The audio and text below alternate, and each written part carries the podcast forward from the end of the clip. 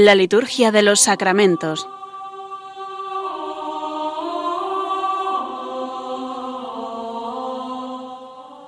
Con el Padre Juan Manuel Sierra.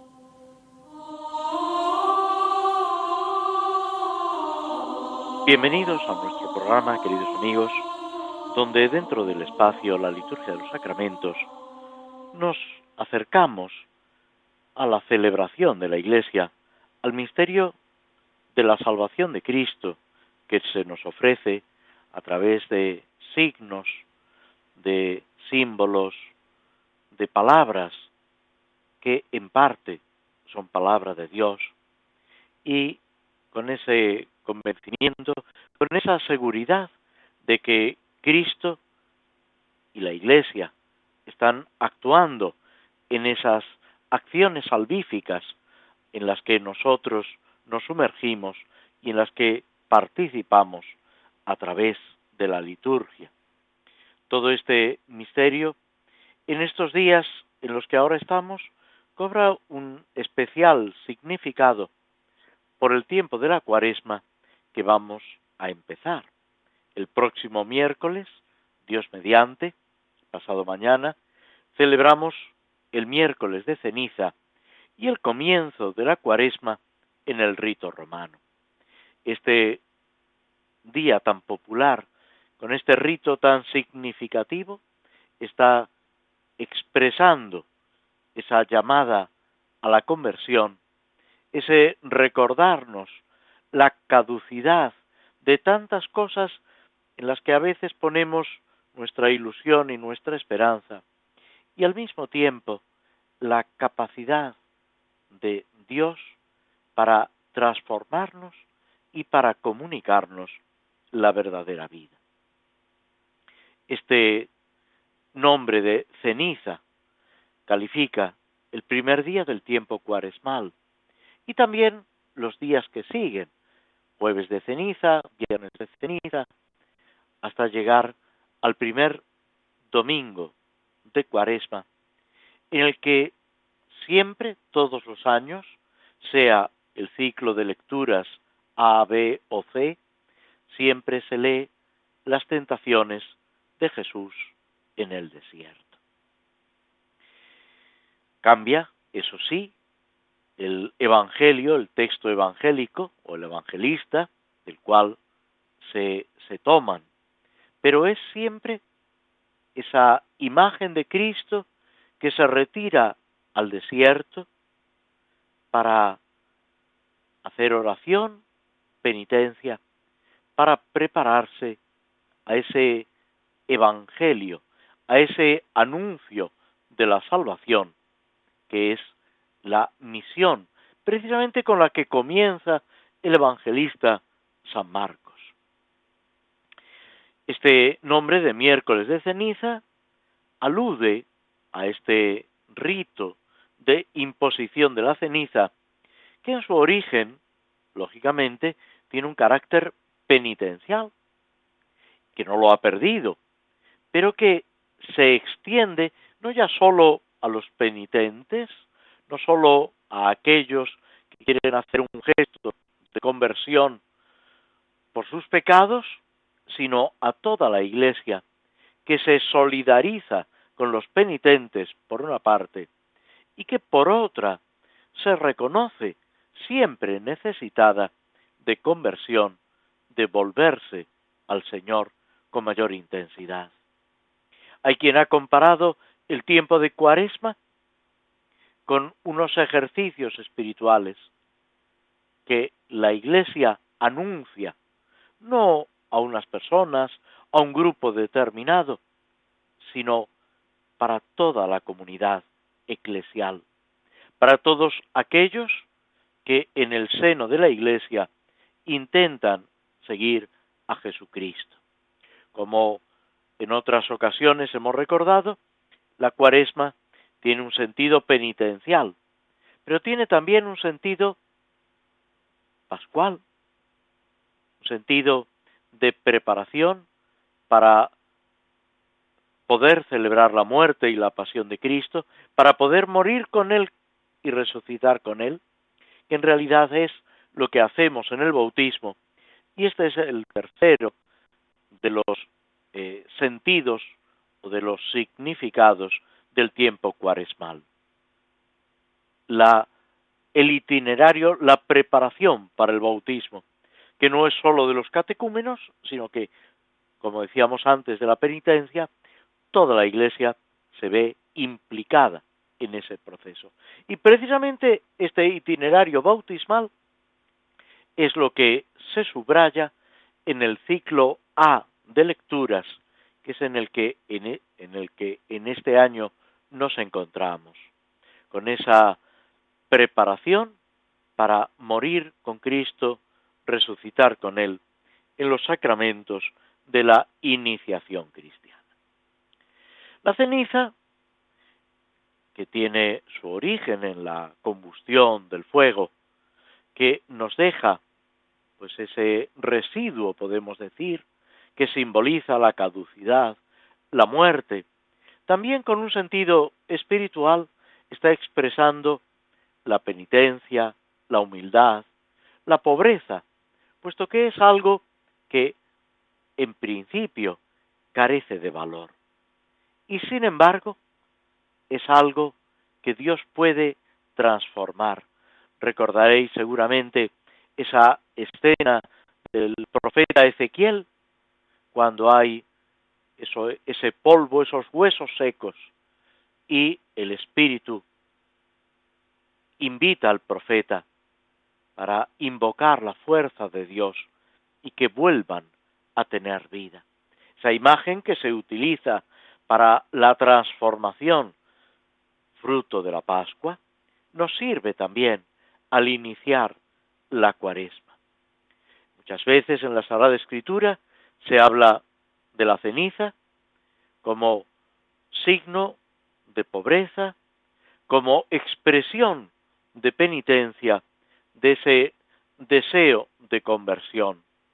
En el Génesis, Abraham, además, en el libro, de los números, en Samuel, en Judith, los reyes, al mismo profeta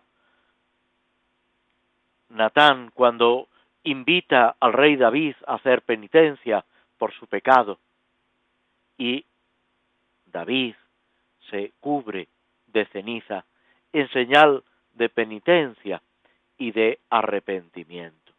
Y la Iglesia ha tomado este signo natural y este signo bíblico para expresar esa penitencia y ese arrepentimiento.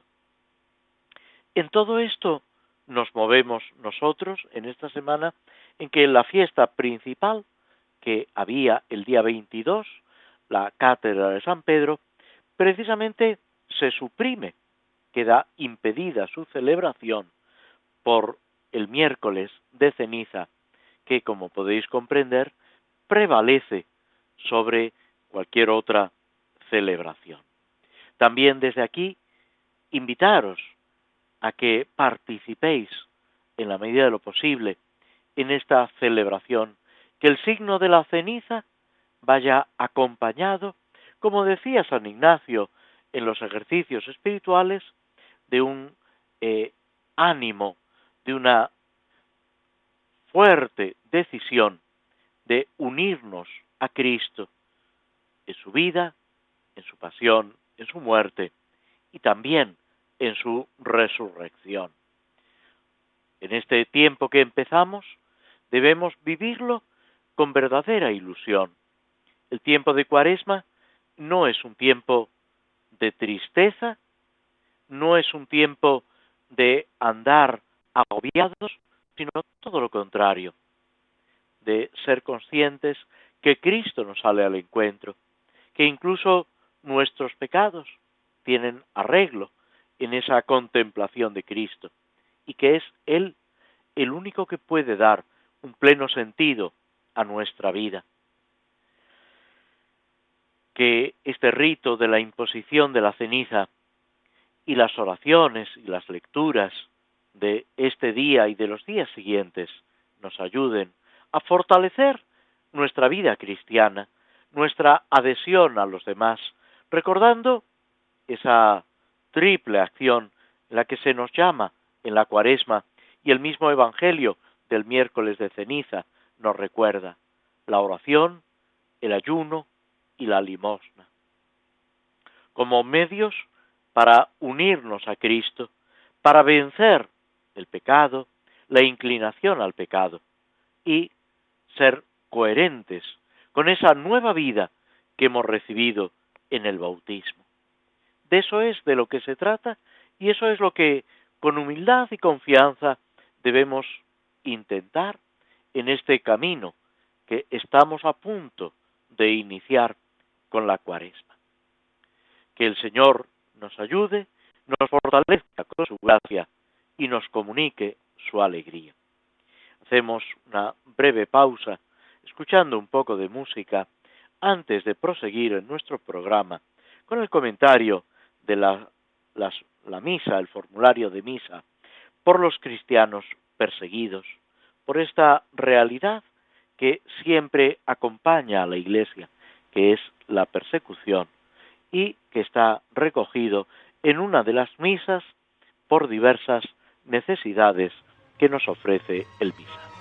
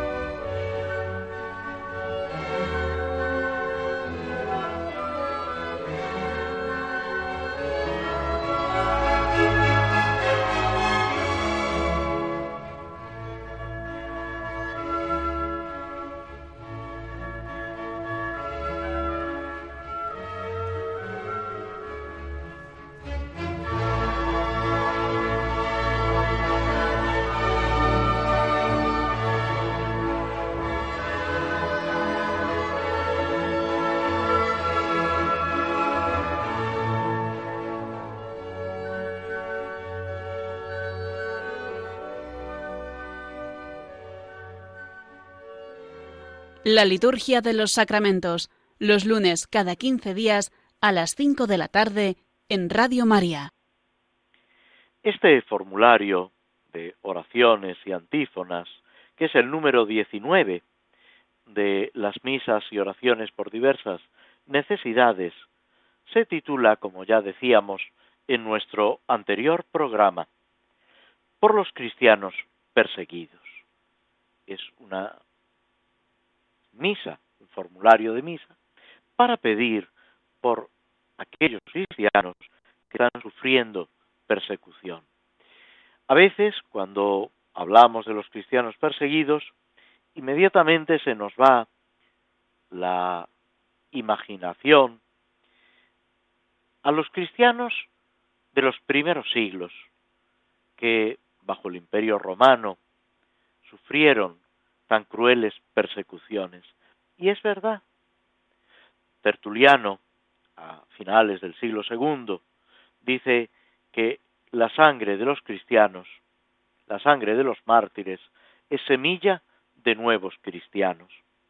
Pero no podemos olvidar que la persecución ha acompañado siempre a la Iglesia. Jesucristo mismo nos dice, si a mí me han perseguido, si a mí me han llamado Belcebú, ¿qué nos llamarán a vosotros? ¿No es el criado más que el Señor no es el discípulo más que el maestro. Y debemos ser conscientes de esa posibilidad y de esa persecución que a veces, desgraciadamente, tiene un carácter cruento, con derramamiento de sangre, con sufrimientos físicos, y tantas otras veces es un sufrimiento espiritual, moral, es una descalificación, y eso lo vemos incluso en nuestra sociedad, en Occidente y en España. Tantas veces como se descalifica a la Iglesia, se minusvalora a los cristianos por el solo hecho de ser cristianos. Cuando la fe, la vida cristiana, se convierte en un motivo para humillar y despreciar. La reacción más humana, más inmediata, es responder, a veces incluso violentamente. Y sin embargo no es esto lo que nos enseña Jesucristo. Debemos pedirle a Jesucristo esa claridad en nuestra mente, en nuestra voluntad, en nuestra afectividad, para que por encima de todo nos unamos a Cristo, nos identifiquemos con Él y recordemos esa bienaventuranza última, cuando Jesús en el capítulo quinto de San Mateo, casi al inicio, comenzando esos discursos sobre el reino, dice, Dichosos vosotros, bienaventurados vosotros, cuando os insulten y os persigan y os calumnien de cualquier modo por mi causa. Estad alegres y contentos, porque vuestros nombres están inscritos en el cielo. Es algo que con frecuencia se nos olvida y que sin embargo es una garantía que Cristo nos da. Es una enseñanza y es al mismo tiempo un camino que debemos recorrer unidos a Cristo. No es fácil, diría que incluso es casi imposible, confiando en nuestras fuerzas. Pero con el Señor podemos realizarlo, podemos alcanzar la meta. Es lo que han vivido los mártires de ayer, de hoy, de mañana. Porque la Iglesia sufre violencia, sufre persecución desde Cristo hasta la consumación de los tiempos. Y debemos sentirnos, como ya lo pide la carta a los hebreos, solidarios con aquellos que sufren, que padecen por Jesucristo, por la Iglesia, por el reino de Dios.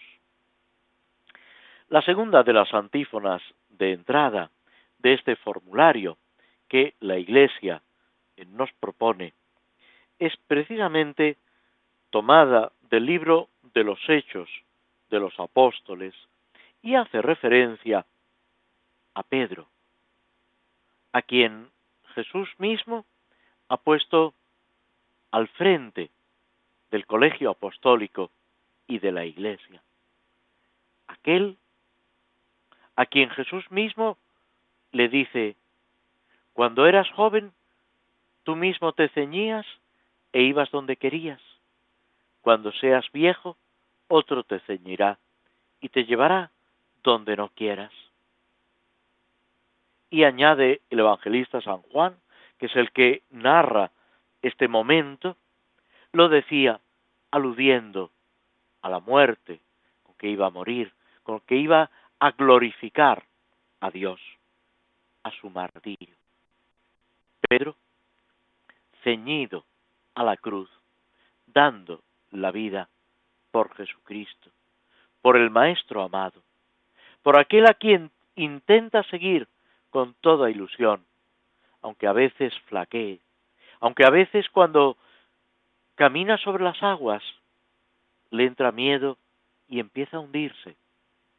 Y en ese momento dice, Señor, que me hundo, sálvame. Ese Jesús a quien en la pasión intenta defender con la espada Y Jesús le dice, mete la espada en la vaina. Ese Jesús a quien no es capaz de confesar como discípulo ante la portera del sumo sacerdote, lo que le arranca lágrimas de dolor, de arrepentimiento, que en definitiva son lágrimas de amor. Y es lo que le mantiene en esa triple confesión al Maestro amado después de la resurrección. Pedro, ¿me amas? Señor, tú lo sabes todo, tú sabes que te quiero. Pues ahora, en los Hechos de los Apóstoles, nos dice, tomándolo del capítulo 12, mientras Pedro estaba en la cárcel bien custodiado, la iglesia oraba insistentemente a Dios por él. Es lo que hacemos con esta misa por los cristianos perseguidos.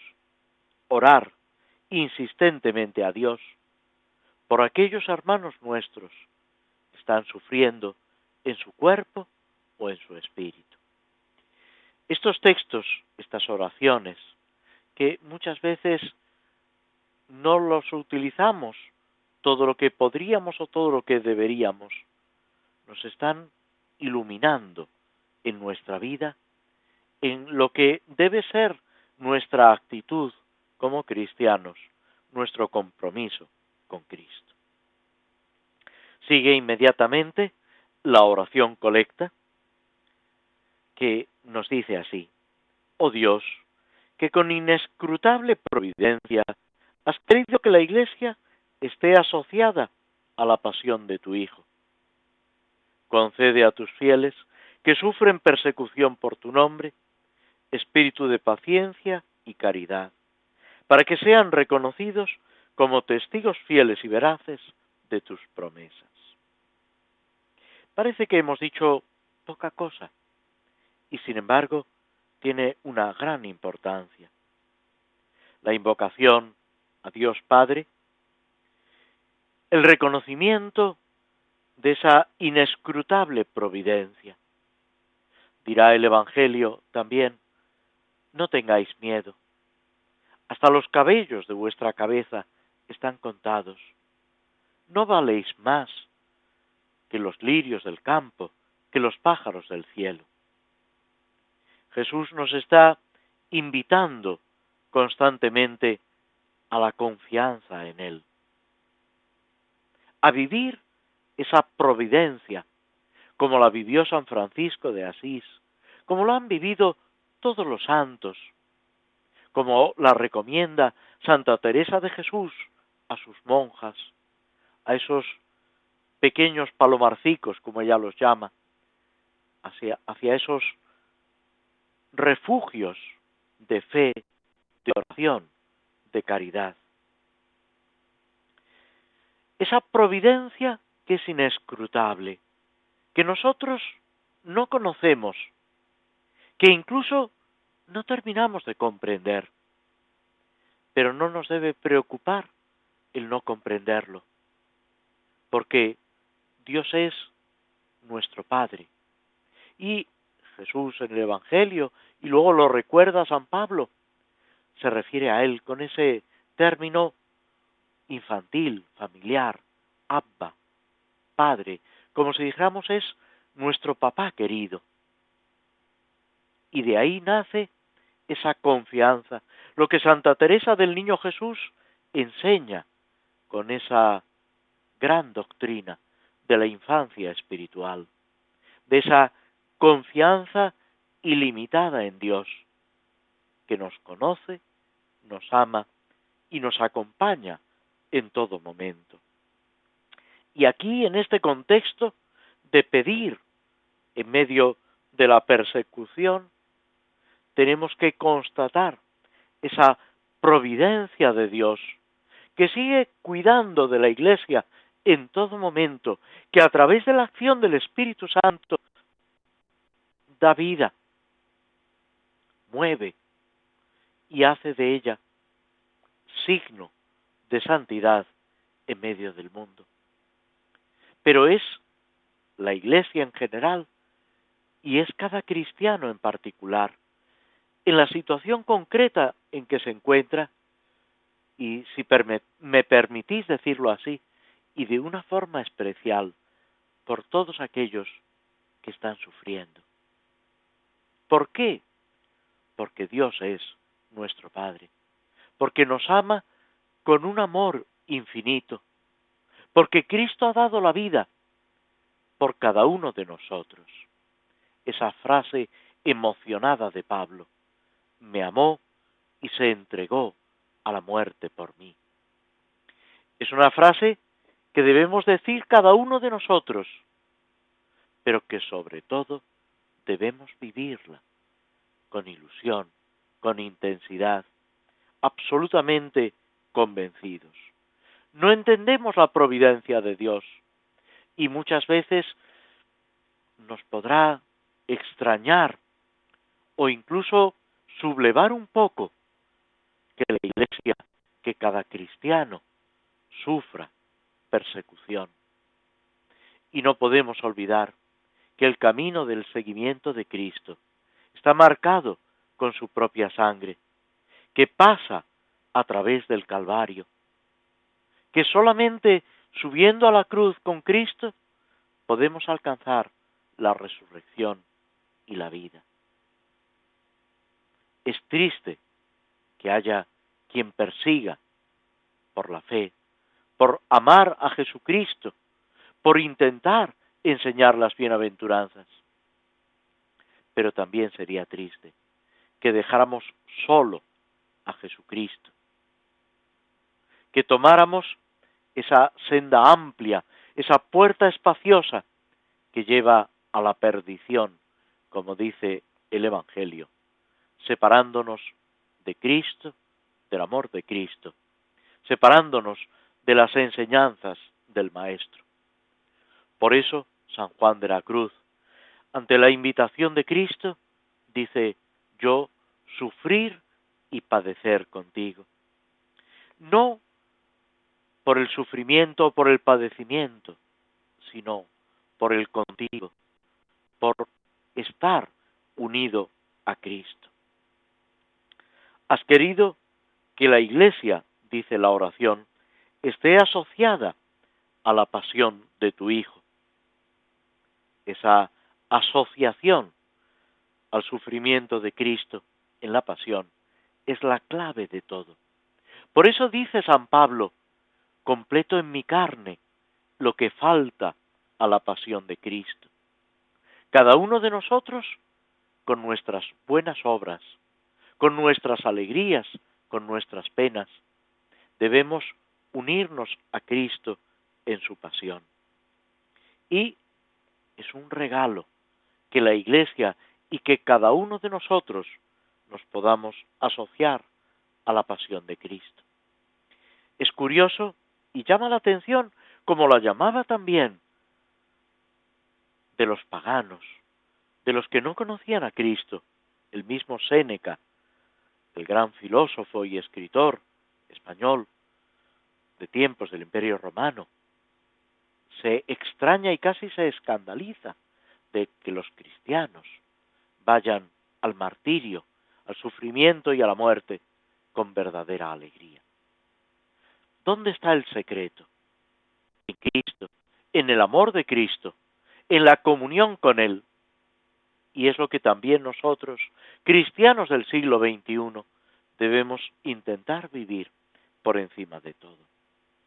Y sigue, después de esa admiración de la providencia, de ese asociarnos a la pasión de Cristo, la petición la petición, en primer lugar, por los que sufren persecución por el nombre de Cristo. Que el Señor les dé paciencia y caridad, fuerza en la tribulación y amor, verdadero amor.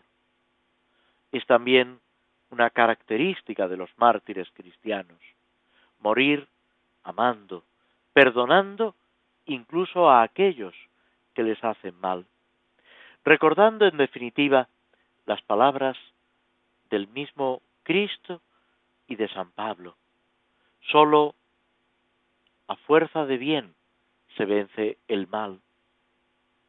Es esa la senda que debemos recorrer para ser reconocidos ellos y nosotros como testigos fieles y veraces de tus promesas. Testigos fieles que no se vuelven atrás. Dios no se vuelve atrás. Dios no nos deja nunca en la soledad, en la dificultad, sino que nos acompaña. Ser testigos fieles y veraces. Un testigo veraz es el que, por encima de todo, manifiesta la verdad.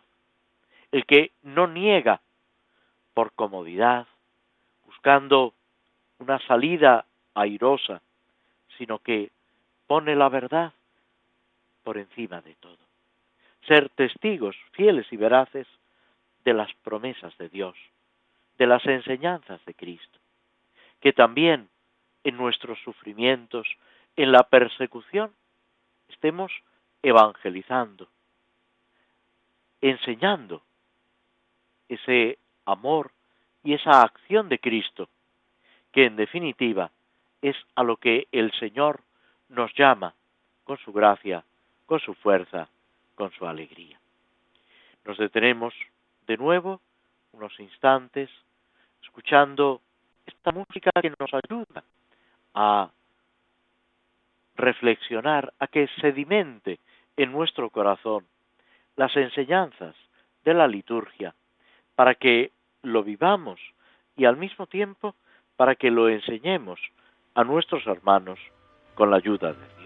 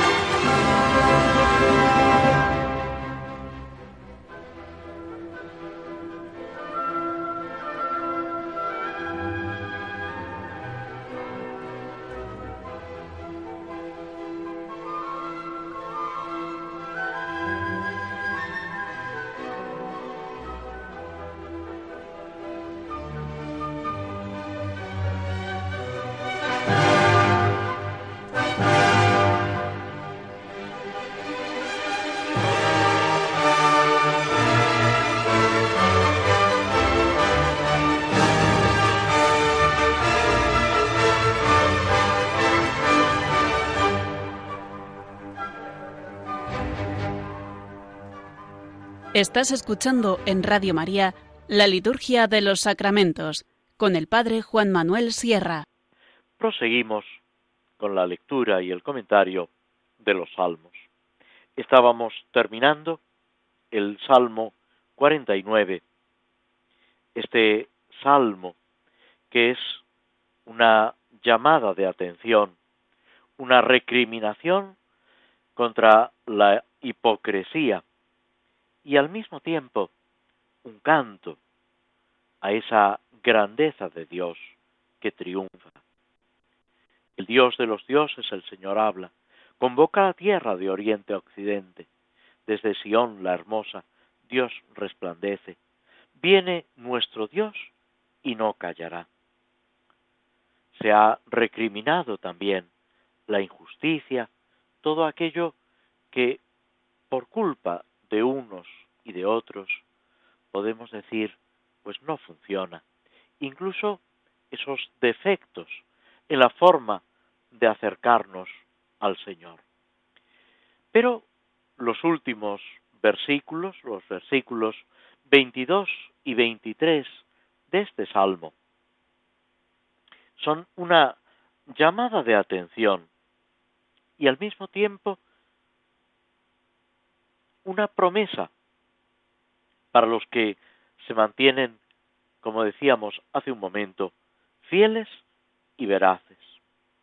Dice así el texto del Salmo en estos dos últimos versículos. Atención los que olvidáis a Dios, no sea que os destroce sin remedio. El que me ofrece su confesión, ese me honra. Al que sigue buen camino, le haré ver la salvación de Dios.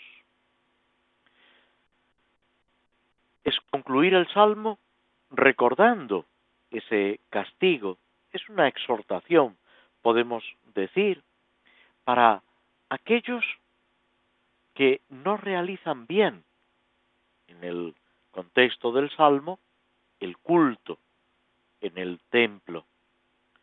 Para nosotros también sirve recordándonos cómo debe ser nuestra vida sin olvidarnos de Dios y cómo debemos participar en la liturgia, en las celebraciones de la Iglesia, que son un regalo de Dios, para que disfrutemos de ellas, para que tomemos parte con todo nuestro corazón, sin olvidarnos de Dios, puesto que Él no se olvida de nosotros, puesto que Él está siempre a nuestro lado, sosteniéndonos, confortándonos, ayudándonos.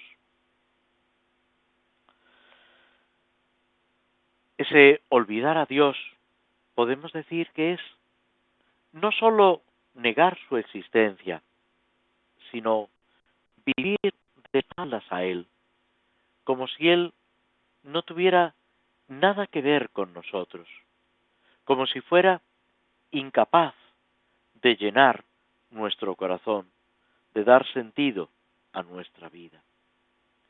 Sin embargo, las palabras finales anuncian la salvación.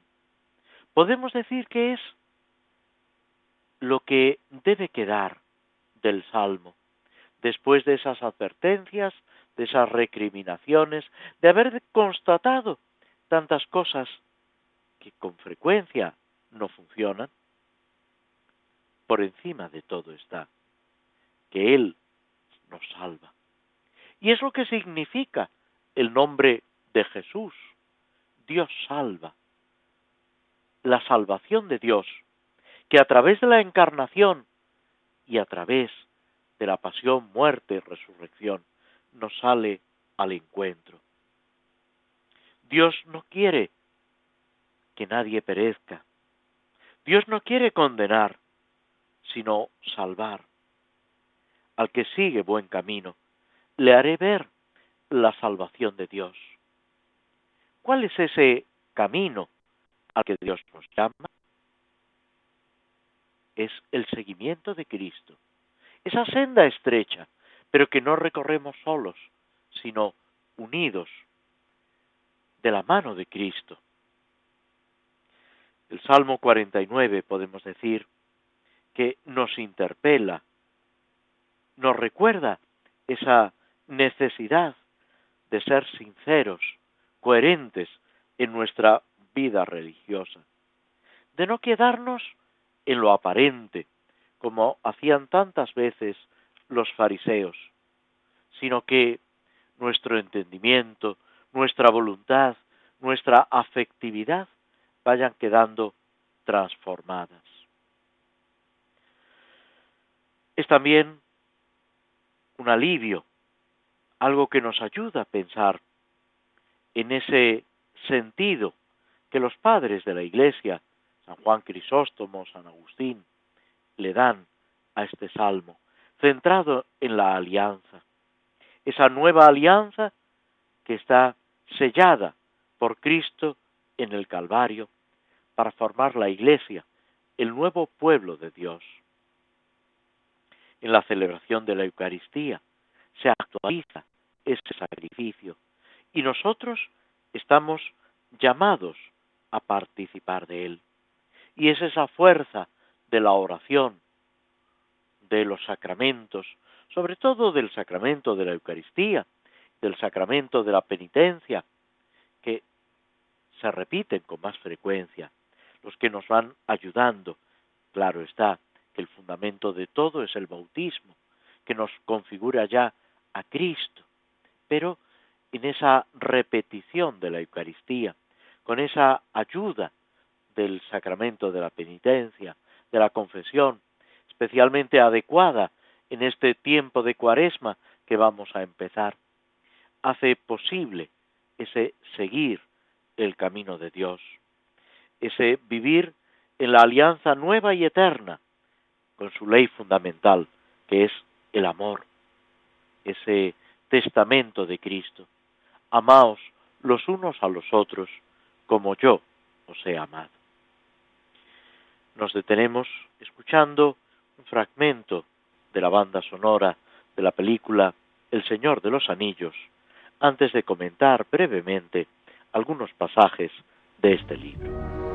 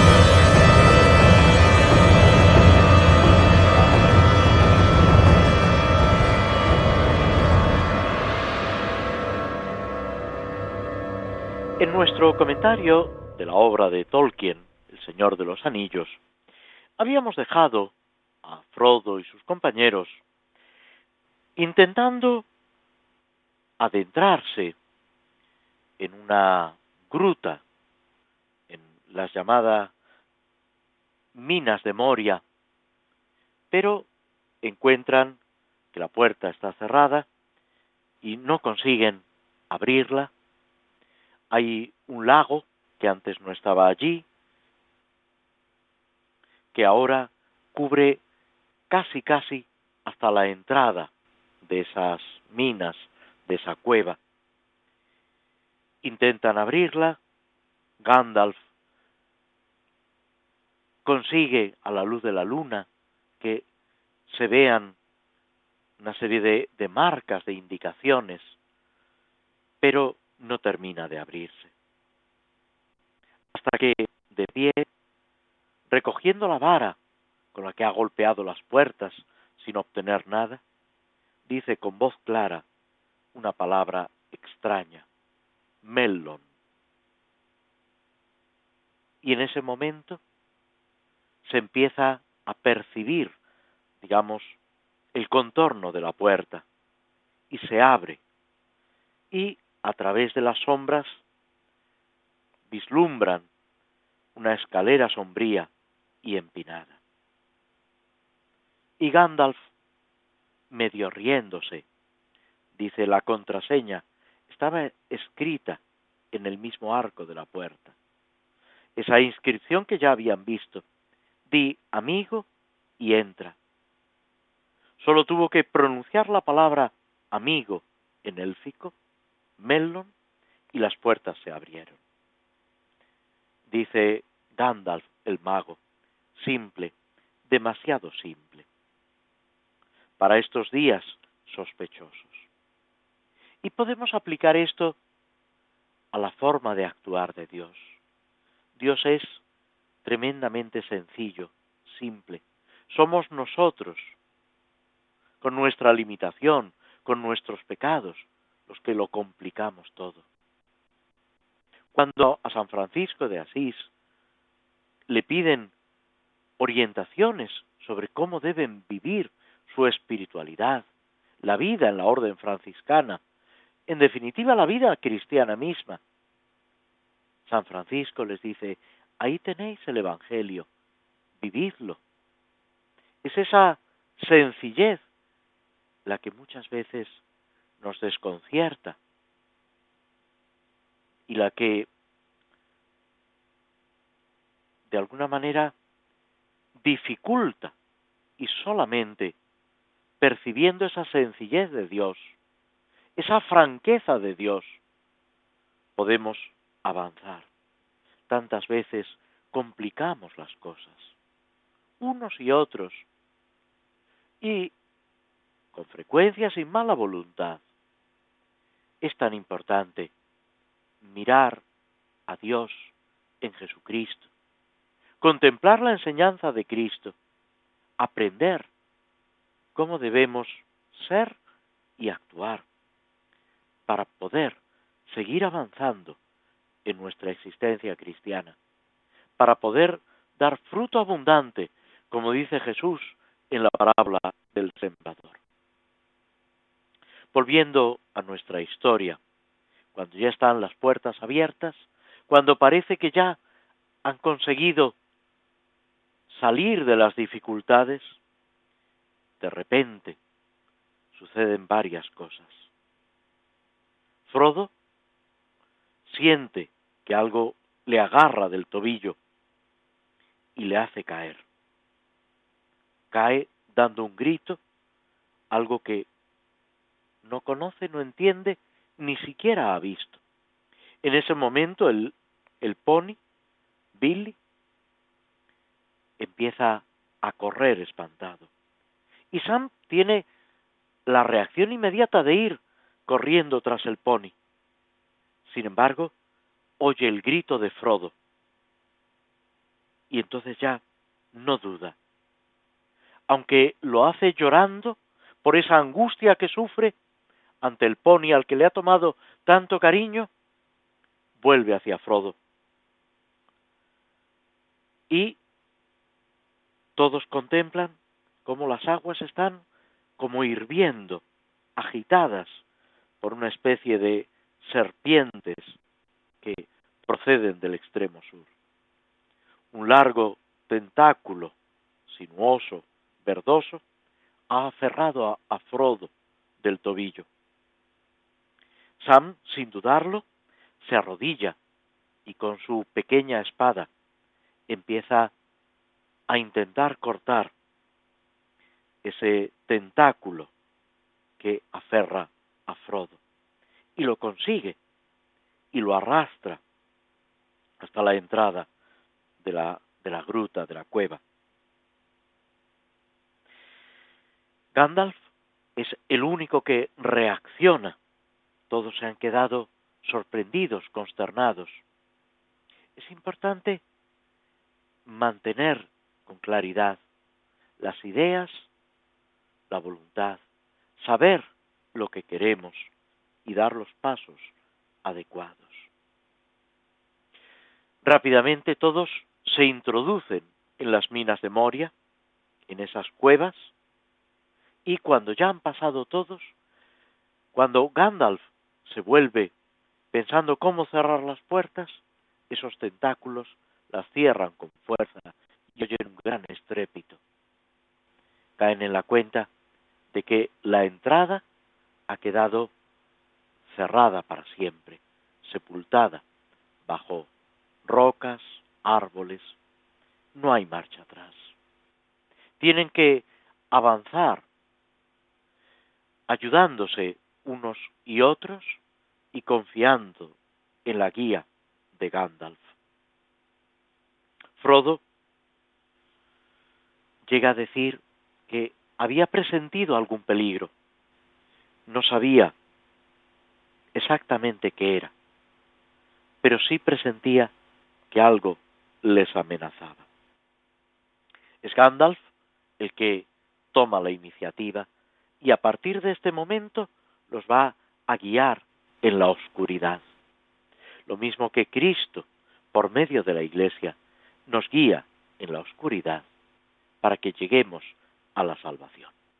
Desearos a todos una santa y fructífera cuaresma, que realmente ese camino del seguimiento de Cristo nos haga crecer en la conversión y en la santidad a la que Cristo nos llama.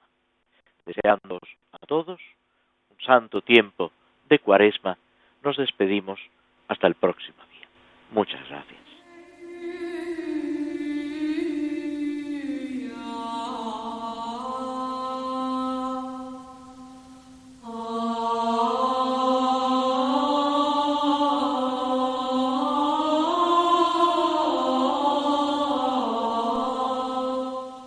Así concluye en Radio María la Liturgia de los Sacramentos, un espacio dirigido por el Padre Juan Manuel Sierra.